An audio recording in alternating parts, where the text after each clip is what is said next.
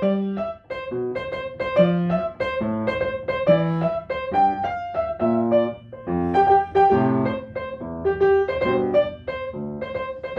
大家好，我是小茶。Hello，大家好，我是 Frank。欢迎来到我们新一期的茶蛋说。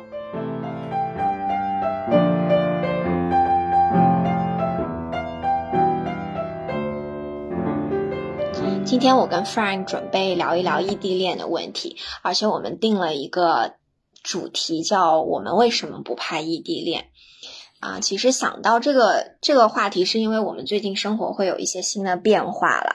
啊，因为我在年初的时候开始有去申请一个公司内部的职位的一个转岗，那新的那个啊职位呢，它是被在新加坡的，所以。整体来说比较顺利吧，也过了这么两三个月啊。我是在上周的时候最后签了这个新职位的 offer，所以这就意味着我大概在可能七月、八月或者九月这个期间呢，我就会 relocate 到新加坡去，然后 Frank 会留在香港。反正我们跟身边的朋友一说到小茶的这个变动，大家所有人的下一个问题就是：那 Frank 怎么办？然后一般我就会说，我留在香港啊，嗯，我其实你去新加坡，我心里面还是有一点点高兴的。你就想跟我分开？我我不是想跟你分开，我觉得就是因为过去一年我和小茶基本上，因为我们一直在家里面工作，然后一直在香港。我觉得这个环境可能大家没有办法想象，是过去一整年我们两个二十四小时在一起，四目相对，包括白天上班的时间，因为我们俩都在家里面办公。还有一个前提就是香港的房子比较小，所以我们俩住在我们俩公寓大概多大呀？五十平不到。五十平不到的两房，所以我们俩都在厅里面办公。白天如果我们都打电话会的话，是会相互影响的，所以有的时候我会跑到小房间里面去打电话。而且 Frank 经常会瞪我，就他离我可能有五米吧，三米啊，三米。他回头望了望我们两个桌子的距离，就三米。然后呢？我有时候打字声音很大，他就经常瞪我。而且我打字声音大这件事情，他跟所有的人都 complain 过。他还给我买了一个降噪的那个键盘膜，但是呢，他买那个 size 买错了，买上他自己的电脑了，所以他现在打字完全没有声音。我还是在旁边啪啦啪啦啪啦。所以我们就是这样互相影响着工作了一整年，特别烦。所以，所以说起来，他要去新加坡，我心里面还是有点窃喜的。我我先来吐槽一下好了。不算吐槽，我我觉得两个人住在一起有一些，我我为什么希望你去新加坡之后我高兴的一些点好了，你说吧，我听听。你不要不高兴啊，就是有的时候，比如说周末，嗯，你生活上总归是要呃相互的迁就一点的。比如说周末的时间，你起来，我得等你起床之后，然后再跟你去安排今天的生活，要怎么去做，怎么去要做什么事儿，去见什么朋友。我我就觉得有时候效率会比较低。嗯，如果自己一个人的话，就可能自己想做什么，提前安排好，就直接去做了。当然，我觉得这是很自私的一个想法，因为两个人生活在一起，一定一定是要迁就彼此的。但我觉得，既然你有机会去新加坡，然后呃，我们一定程度上保持一点距离，我觉得可能也是一个好事儿吧。而且，其实我们两个不是绝对的分分离开，见不了面嘛。我觉得你太乐观了，就你的这个抱怨。我觉得你的这个抱怨只是把你自己没有规划好的时间和拖拉这件事情 blame for me，就是你觉得哦，这是因为你 blame on me 啊，sorry，blame on me，你只是觉得哎，都是因为你，不然我今天会干很多事。但其实你没有我在旁边，你可能也没有你想象的那么高效。就人总是会给自己啊，但是你不在旁边，我就没办法怪你了，我只能怪自己。Indeed，所以我是我觉得你不要太窃喜。但还有另外一种情况，就是我觉得我跟你，你没有啊，就是我其实脾气没有那么没有你那么 nice，我有时候脾气有点着急。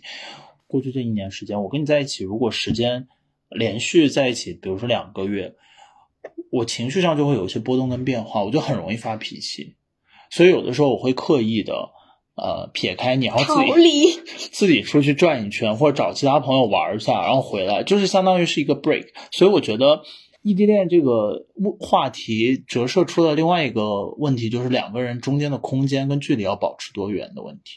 但是我就想到，你每次出去，大概你背着个小书包，带着电脑，说喂，我要自己出去干活。我说啊，你去吧。然后可能就过了三个小时或者什么，你就会给我发一个微信说，你要不要来找我？对吗？我有经常让你来找我吗？有啊，你又会哦。你要不要来找我？没有吧？我一般都是到了饭点，我就会问你晚上怎么吃饭，要，因为我 expect 我们两个应该要一起吃饭。但我觉得你这么说有一点那种死鸭子嘴硬的嫌疑，因为比如说我们前两天跟一一个朋友，他怕他是已婚有孩子，因为工作的原因在香港，然后我们跟他吃完饭以后，他一个人过马路回家，我跟 Frank 就去旁边的商场准备逛一下街，然后 Frank 回头看了一下这个朋友，然后就感叹了一句说：“哎，你说他一个人在香港无不无聊？”我还没有接话，你记不记得？你就说。我想到你，你走了以后，我也是这样的，就是你只是短暂的欢愉。好可怕哦！你好可怕！我这种这么随意的感叹都被你抓住，你感叹过很多来分析我的感情，我觉得你好可怕哦！你感叹过很多次，你是不是感叹过很多次？你突然，而且或者就是某一天我做了一个东西还蛮好吃的，然后你就会说，你要不要把这个先教我一下，在你去新加坡之前。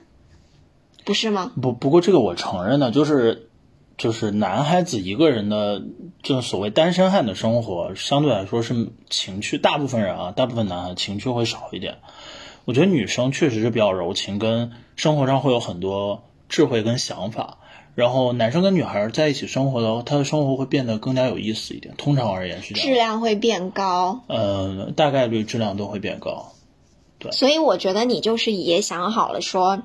要是我走了，你的生活质量就会下降。尤其是，比如说最近啊，疫情之前，我们俩去了一个 whiskey 的一个 bar，然后我们觉得那个地方的那个火腿很好吃，我就把那个那个那个 chef 他片那个火腿的时候，我就把那个拍下来给我一个特别懂吃的一个朋友，然后他就跟我讲这个牌子是怎么怎么回事，然后是哪里哪里的叫什么什么，你可以去买。但是那个有一点麻烦，它是一个。就是一个西班牙比较 local 的一个牌子，我在香港搜了半天，我没有看到可以线上订的。就香港有一个。大家都用的一个商城叫 Hong Kong TV Mall，就有一点像那种天猫呃超市这种。然后我就把上面所有能有的不是贵的离谱的那些火腿都买了一份回家开始吃。然后呢，我就想尝出一个价格又合适、味道又不错，这样我们俩晚上是在家看电视，然后喝一点酒的时候有个火腿吃。然后我最近就买到了一个还味道不错的，跟 Frank 吃的时候，他把一片火腿放到了嘴里，然后就感叹了说。我觉得我可以想象你，你走了之后，我这个生活质量会下降。我觉得这就方方面面的你会面临的这些问题，你不要在那里觉得好像你很得意一样。不，我觉得在另外一个层面上，我会找到更加充沛的自我。但是从我的心情啊，哎，你不要说的好像我是一个生活不能自理的人，好像离开了你就跟个傻子一样，天天在家里。其实你不离开我也挺傻的，但是你是可以生活的很好了，这个我觉得活下来也没有问题了。你要不给大家说说你怎么看待我们俩即将要异地恋这个事情？因为我觉得工作机会可能是次要的，但是最主要对待我们两个而言，就是我们要即将面临异地恋这个问题。所以你做选择的时候你是怎么想？刚刚我说了我怎么想的吗？嗯，就你挺开心啊。啊，还行。我的话，嗯，我觉得这个选择首先对我来说是很长的一个选择嘛，因为申请的流程啊这些都很长。那我就跟你分享两个两个时刻吧，就是一个是很开心，一个是很不开心的。就对于这个选择，那嗯，我先说很不开心的那一个，是我们俩一个共同好友嘛，他们一直都异地，然后他们现在就在很努力的要啊，最后 move 到一个城市去进入人生的下一个阶段的这个状态。他当时知道我要去新加坡的时候，当然先是觉得哇，我工作上好像又上了一个台阶，但他马上就问我的是，可是你们又要分开了嘛？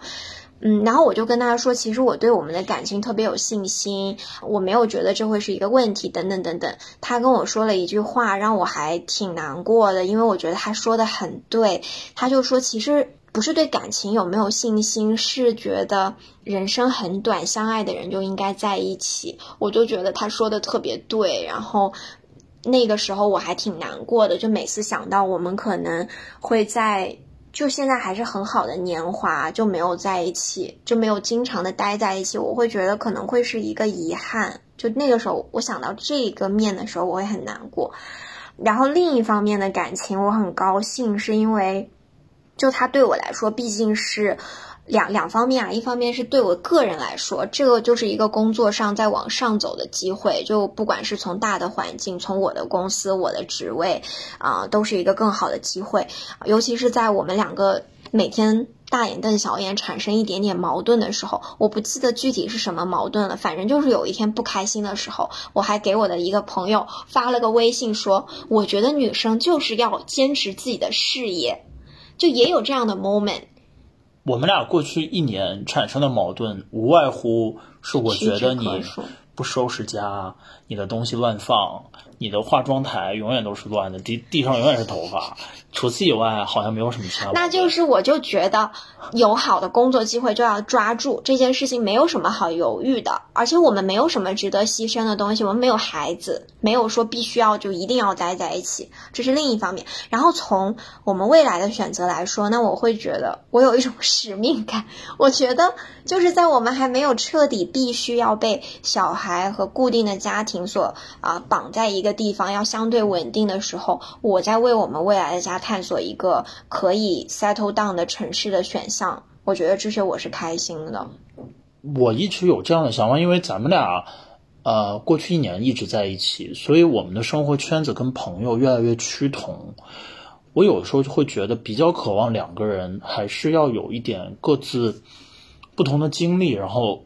回来再相互分享。其实咱们俩中间分手那一段时间，你是有了不一样的经历，然后你也见识到了不一样的世界。那我呢，见识没有我的多吧？啊，没有你的多，但也有一些新的吸收嘛。然后回来之后，其实咱们俩进行一些交流，我觉得还是挺有意义的。所以我觉得你去新加坡其实是对阅历上的一个丰富，对吧？然后你会见到一些新的东西，然后等到那个时候，你还会再跟我分享。我觉得这个从这个角度来说，对两个人感情也是特别积极的一面。但我会觉得你说的这个问题，它不是需要依附在异地恋上才能有的。那当然了，就是你自己看书，然后你自己花时间去学其他东西，其实也是可以的。或者就是，其实即便我们一直待在一个城市，嗯，我也同意这样子，就是不是所有我的朋友。我们都要一起玩，你的朋友我们都要一起。但是呢，你换一个地方，其实你对当地的文化的了解跟渗透会更深的。比如说，咱们俩即便是在香港，其实你的大的文化背景都是一致的。那你即便我们的圈子分开了，当然我也我在香港我也会认识一些本地的朋友，然后然后我回来也会跟你去讲，对吧？嗯。但比如说你换到另外一个城市，你对当地的那个文化是我完全不熟知的，所以你带给我的是全新的一些概念跟东西。我觉得这个对我来说是我特别喜欢跟向往的一个交流。那这个也是我觉得，就是不管我们是不是异地吧，我会觉得从嗯感情上来说，我也比较支持这个观点。就是我也很怕两个人在一起久了，然后世界就越变越小，然后就好像就只有你和我，我们朋友也都差不多，然后知道的信息也都差不多，每天就讲那些事情。我觉得其实时间久了。柴米柴米油盐也很幸福，但是也会有点狭隘吧？对啊，比如说你之前在上海生活，我其实对上海没有太多的憧憬跟想法。如果不是你的话，其实我是不知道巨鹿路上有什么好看的东西跟好玩的店，然后我也不知道上海有什么好吃的。就我自己出差，我可能会吃一些，但我觉得你对这些东西的热情永远是比我高涨的，所以你会带着我去。去 explore 对吗？我记得有一回我出差去上海的时候，你不在上海，我真的不知道去哪里，我就直接在酒店里面叫外卖，然后我也没有心情去逛，因为我觉得好像没什么可逛。你看你去上海生活，你就会给我带来一些新的东西，感觉我好自私啊，都在吸收你的。对啊，你是你们男生主要是你看，主要是你你又你不大看得起我们男生的一些爱好跟追求。哦，我并没有，主要你这些追求踢球吗？也行吧，不会啊，我滑雪啊。行吧，滑雪我也是滑的，但这个其实也是因为地域的问题会带来的一些爱好嘛。本质来说，对啊，就是滑雪啊，然后冲浪啊，或者，嗯，我觉得就生活方式吧。所以这个也是我觉得，嗯，异地恋挺好的一个。但是我，你有没有觉得这个问题是分阶段的？就是好像你越年轻的时候，你对这个的包容性会越高，你会期待这个。就好像我们要录这一期节目的时候，然后在听友群里面一讲，然后其实或者不只是听友群，我觉得跟朋友一说，感觉异地恋对于感情来说，整体就是一个一个消极的元素。对，我觉得大家通常都会觉得异地恋对感情不是一件好事儿。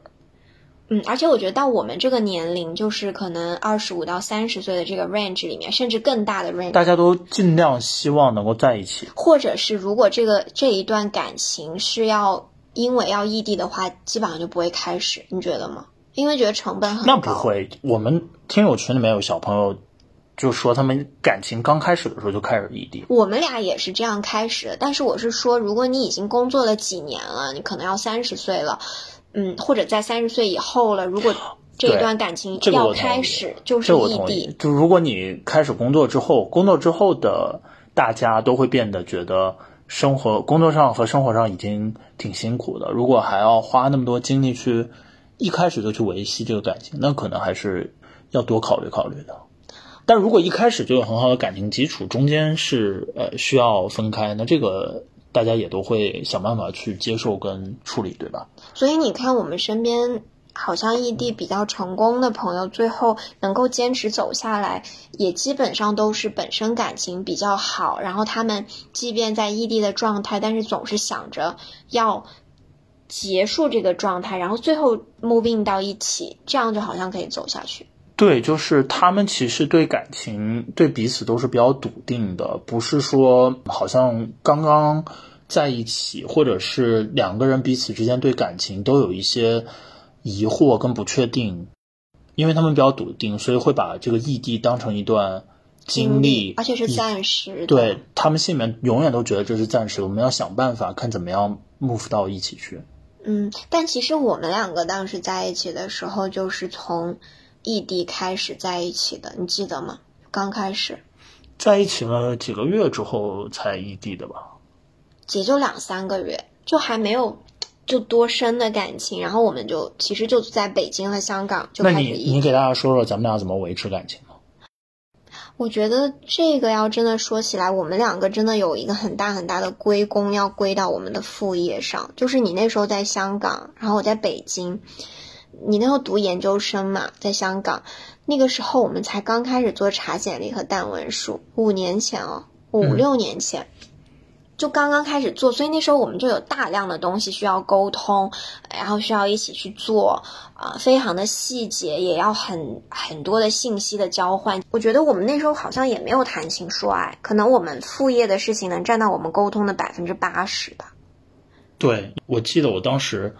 下了课晚上回来给你打电话，然后再去给大家改简历，然后改到两点钟。嗯，然后我就记得那时候我们很快也有一些成成果，就是从钱上来看，包括一些小朋友，然后赚了一点点零花钱就出去旅游就干光了。对，就那时候我记得很深。那时候我们就好像一开始那一年，我们还去了蛮多地方。我们去刚开始去去南京，南京啊，日本啊，挪威啊，那时候我们都去了，然后都是用我们副业赚的钱，虽然也不多，也加了一些可能实习啊什么的公司啊这样子，好像是没有找爸爸妈妈要钱的。没有。对，然后就觉得还挺有意思的，但是那个时候就是靠这个。就有很多的交流嘛，所以我觉得，如果把这个范畴放放宽一点，就不是每个人都有副业的，但是本质来说，就是你们得有话题，就是要交流。我觉得这个可能就算不是异地，之所以会好，感情能好，也就是你们聊的东西多嘛，共同话题嘛，共同爱好嘛，反正就是。共同要聊的东西很多吧，我还是觉得能聊天挺重要的。虽然我知道有很多感情很好的人也会说，我们也不怎么讲话，就是一种陪伴。但是我跟 Frank 平时就聊天就很多。对这个呃经营异地恋的办法，我看网上知乎上面有特别多，比如说你还看了知乎呢？对，我刚刚查了一下，都说什么每天要联系啊，然后有话直说啊，然后要。什么一定要对方不开心的时候一定要有呃安慰啊要出现啊，然后异地恋可以一起做什么？什么一起看一部电影，一起看一些小说，什么一起健身这些。我想起来那时候我们两个异地恋的时候，然后我有时候会看了一个电影，我就会跟 Frank 说你去看，然后看完之后必须要写观后感，因为我前几天。弄手机的时候，我还发现了一篇 Frank 以前写的观后感，是周迅演的那个叫什么？撒娇女人，撒娇女人最好命。哎，可太烦了，非要让我写什么，我就写了那一篇，我就记得。后面也有过一两次，反正我我会给他规定字数，然后他就写，他就写了观后感。但我觉得这方法持不没有办法持久，其实。这东西不需要持久啊，也就做了一两次而已。我就想到嘛，你这里说一起看电影，但我要说一点啊，就这些惯用的方法不细说了。但是我觉得从你身上，我觉得有一点是你帮到我们两个感情，就是其实你很愿意分享，但是你并不是一定要渴望我的关注点在你身上，你的关注点在自己身上。你的关注点在高级，对你的关注点在于你要把你想说的话说给我听，但是我回不回复你，其实你没有那么那么在乎在乎。你这样讲的我很自私，但好像有一点吧。但我后来觉得这事儿特别好，是因为你既把你的想法分享给我，但其实你没有给我的生活或者给我的思想带来特别大的包袱和压力。因为你试想一下，我就试想一下，如果你。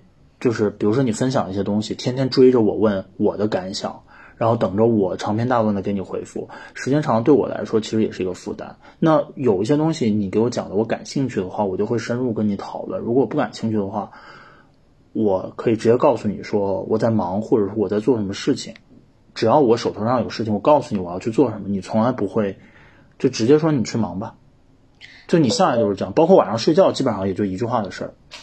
嗯，我觉得你只要这样说，我就想起来，其实我们的异地恋给我们两个的交流带来的一个很大的 benefit，就是你有没有觉得我们两个现在，即便有一个人自己出去了，也很愿意跟另一个人就随时播报，哎，我看到了一个什么有意思的，就什么狗啊、小孩啊。现在基本上就是狗和小孩。然后或者看到了一个什么广告啊，就任何东西，反正看到了就会拍一下，就随手发一下。对，就觉得还挺有意思的。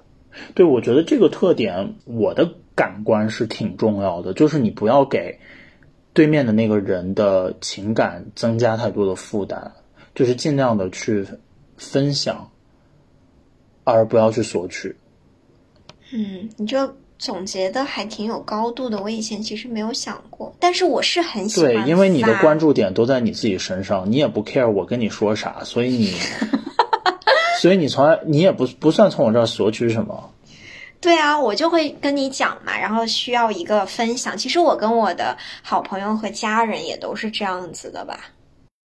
还有一个我们啊这一路异地来的很有意思的就是我这次跟朋友说我要去新加坡了，然后朋友一般第一个问我的都是那 Frank 又跟着你去吗？我说暂时不，就好像在大家的印象里面。你就是一路追随着我，我我换一个地方你就去那个地方，或者准备去那个地方。但我觉得其实我们两个不是这样子的，就并不是说要谁追随着谁，就没有这样子说你要为了爱人一定要换 location，或者是就不是那么的刻意的感觉。咱们俩都是看机会的，哪有机会就往哪儿打。对，我觉得不管是谁，谁有机会就先往一个方向去试。其实我之前也先试新加坡，但我没面上嘛。对，我记得是我，你就你记得两年前你来香港之前，我们之前的计划，那时候我是在上海，然后我们做好的准备是你先去新加坡，我们做上海和新加坡的异地，然后如果你觉得新加坡好，我再 move 去新加坡。对，反正逮得到机会就去，所以，呃，我们俩对彼此的这个追求机会的这个方向还是比较支持的，从来不会说为了一定要在一个城市，然后要求另外另外一半放弃他应该有的一个好机会。这个我还蛮感触的，因为我公司的人都知道，去年 Frank 来香港的时候，他们都知道 Frank 是为了我来香港，至少这个故事表面上看起来是这样。当然，我很客观的讲，那他也是因为机会是好的，虽然不是好到完全是因为机会来，那有我的因素，他才会接这个机会，但是他不是完全为了我，是机会挺好的，反正就不是完全为了我。呃，你占特别小一部分。但是大家会觉得，那至少是因为我，你会考虑来香港。所以我这次做选择的时候，虽然对很多身边的同事还有朋友，大家都觉得我们好不容易在香港就团聚了，然后又要走，挺不理解的。但是我另一方面的感受就是，就是我觉得 Frank 是一个对我来说，他就是我非常非常好的一个爱人，所以他没有像大家从表面上看这个问题那样子，就觉得你要为了他考虑和顾虑，你要去一个新的地方分开，而是在这样的选择面前，他是我最大的支持和后盾。这个是专门说出来表扬我的，不是，我是真的这么觉得。而且，嗯，就有一次跟我老板开会的时候，他还特别的不解，就他会觉得 Frank，因为你去年到了香港，然后你现在又要走，我就跟他说，我也是从这件事情上更笃定的觉得他是我的 the one。你就不是一个普通的一个恋爱的对象，然后只是在考虑这个，我们会考虑更多的事情。然后你给我了绝对的支持，就是所有的支持里面最大的是你给我的，让我根本就没有顾虑，我觉得我就会去。其实这个异地恋跟追求职业机会的这个平衡的关系，我是这么考虑的，就是在还没有结婚跟有孩子之前，还是尽量的去追求职业上的发展，除非是家里面有矿，另外一回事儿。所以有好机会的时候，不应该拦着另外一半去追求。就即便其实我来香港，主要还是因为机会比较好才来的哈。如果机会不好，我也就在北京待着了。嗯。所以其实当你有好机会的，你当然值得去追求啊。因为年轻不就这么几年嘛？你过几年，其实你你再有机会，你可能你也不想动了。因为其实我们身边有很多朋友比我们年纪大的，我们问他要不要来香港工作，工香港有些好机会，其实他们都是因为家庭的原因。就会考虑很多，然后也动不了。可是我觉得我们经历了这些，我也想过这个问题。我觉得可能我们现在觉得以后有孩子了就不会那么会 move 了。但我觉得，因为我们从现在就是这么看待这些问题的，可能我们以后会成为那种带着孩子一起 move 的家庭。那这到时候再说，这其实也没什么问题呀。所以我们群里面小朋友还问了一个问题，说要不要跟着爱人走，或者要不要远嫁？这个问题有点复杂，是吧？对，但总的来说，就是我觉得，嗯，就是 location 这件事情本身，在我看来，它是感情因素里面比较低的一个，因为它是一个可以被改变，并且它不会有。就不会因为 location 有绝对的什么结果，都是可以人为的嘛？不是，人家的问题是说，我要不要为了我的另外一半去他的城市，或者到他那个地方去，而放弃我现在有的一些机会跟生生生活条件？我觉得整体而言，还是要以自己的发展为主，然后再侧面的去维系两个人的感情，尤其是在更年轻的时候。我们俩其实就是这么做的嘛。我觉得很多东西都不是非黑即白的吧，就是，要是我的话，我会在心里排个序。如果感情对你来说就是你最大的满足感，那你本质你去到那个城市也是为了满足自己，所以还是从自己心里出发。如果你做这个选择的时候，一开始就觉得我是牺牲，我很伟大，我为了我们的感情，那日积月累，总有一天你会觉得你很委屈，然后你不高兴。我觉得这些是会爆发的，就。不要以牺牲，就如果你都觉得这是牺牲了，那就不要。如果是两全其美的就可以。那最好的两全其美的方式，就像 Frank 来香港跟我重新团聚，其实就是他也非常有目的性的在找以香港为 base 的好的机会。然后因为我在香港，那机会也很好，也在香港，他就来了。所以我觉得他也没有牺牲。那没有牺牲，挺爽的。对啊，所以他也很开心。他永远都不可能有一天突然抱怨说：“我当初都是因为你来的香港。”我觉得这种归因特别的可怕，在感情上。就如果过很长，就任何人翻旧账，说我因为你怎么怎么样，这件事情都很可怕。就首先就是为自己的选择，其次才能为伴侣负责，对吧？嗯，而且我觉得哈，嗯，从我做这个选择，我就觉得一个好的伴侣和。整体能够跟你一致的感情，是你在为这个感情和这个伴侣给你的支持的本身，你本来就是在成就自己，就是互相成就的，不会有那么绝对的矛盾的。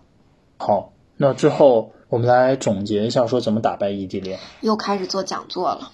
那总归是要，你可以把我们刚刚说的这些点都梳理一下吗？哎，今天我跟 Frank 准备录这个播客的时候，他说，他说。我其实希望我们的播客可以像《锵锵三人行》，我觉得我们就没有办法做成这样。然后我就很，我就说我希望我们就是非常日常的聊天，他就觉得我们这样聊天特别没有养分，所以我觉得他可能觉得今天跟我又聊了这么半个小时也不太有养分，然后就要强行总结一下，要升华。